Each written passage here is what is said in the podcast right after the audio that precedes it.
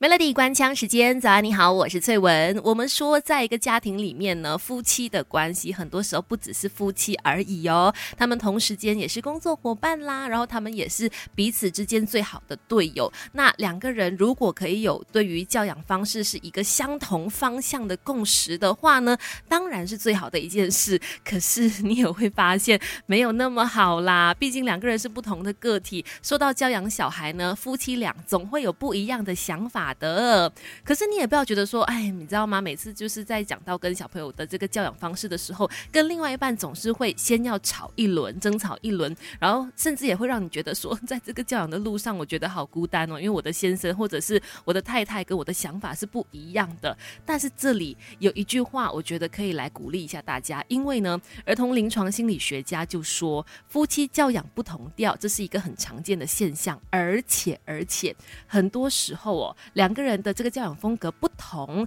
未必是一件坏事。只要掌握方法，那夫妻俩拥有不同的教养风格，也许还是一个优点呢。究竟怎么说呢？其实他首先有解释说，很多时候啦，夫妻两个人有一些对于教养方式的想法不同，有些冲突，那都是呃很正常的一件事情。毕竟每个人对事情的观点都不一样嘛。但是呢，很多时候冲突的发生，往往是因为没有人想要承认自己是错的那一方。通常夫妻俩都会觉得说，我的方法。才是最好的方法，才是对这个小孩最好的。那很多时候都是因为坚持己见，没有办法去听对方的意见，而导致冲突发生。这个时候能不能够沟通，能不能够在这个中间呢，再达到一些小小的共识，就很关键了。因为只要能够做到的话呢，就可以如刚才这个儿童临床心理学家所说的那样哦，让你们的这个教养风格不同，成为一件好事，成为一个优点。等一下继续跟你说更多。Melody，从好运事到育儿经。Melody 亲密关系说给你听。今天我们在 Melody 亲密关系跟大家聊到这个话题，我相信呢，应该都是出现在每一个家庭身上的啦。因为讲到教养小孩呢，夫妻俩虽然是怎么说同林鸟，但是也应该会有不一样的想法，毕竟是不同的人嘛，肯定会有不一样的观点的。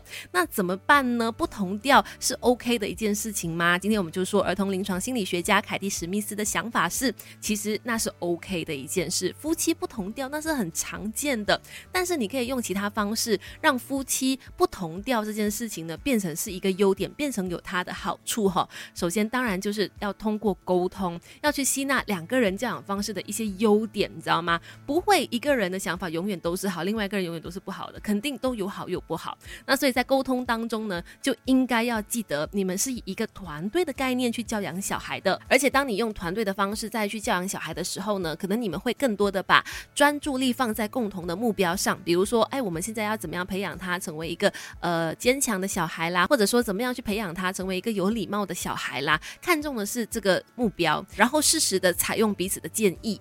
Melody 亲密关系，一起学习，当个九十九分加一的好爸妈。